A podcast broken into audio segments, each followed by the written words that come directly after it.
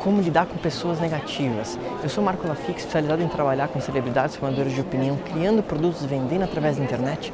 E olha onde é que eu tô aqui, ó. Olha isso aqui. Eu tô aqui na cidade do Vaticano, na Itália. E eu quero conversar com você hoje de como lidar com pessoas negativas. A primeira coisa, imagine o seguinte, principalmente nas redes sociais, você talvez vai encontrar alguém que é negativo. Por algum motivo te colocou um comentário ruim ou falou alguma besteira. E isso é relativamente normal de você ver acontecer. A grande questão é que quando acontece alguma coisa desse tipo e você uh, vê uma pessoa negativa ou, ou tem esse contato com uma pessoa negativa, o problema é que o seu emocional é alterado. Guarda o seguinte: ninguém consegue te irritar.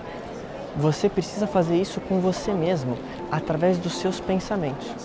Então, imagine o seguinte: se alguém de novo falou alguma coisa para você, te xingou e você não gostou, e você fica irritado, na verdade, o problema é que você não controlou o seu emocional a ponto de se ressignificar isso na sua cabeça.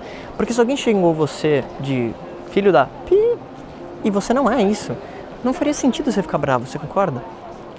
Quando eu vejo uma pessoa negativa, e de novo eu estou aqui num lugar sagrado para falar disso, você precisa ter empatia.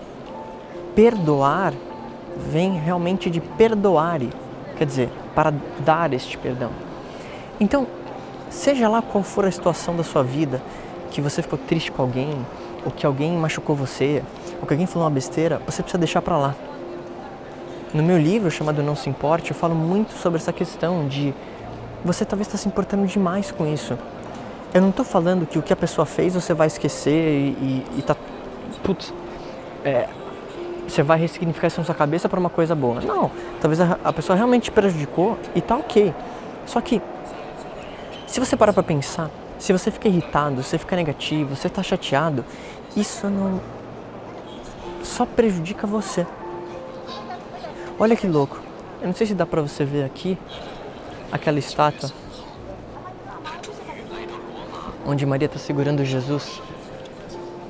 Se você olhar na face dela, sabe o que você vai ver? Um semblante tranquilo.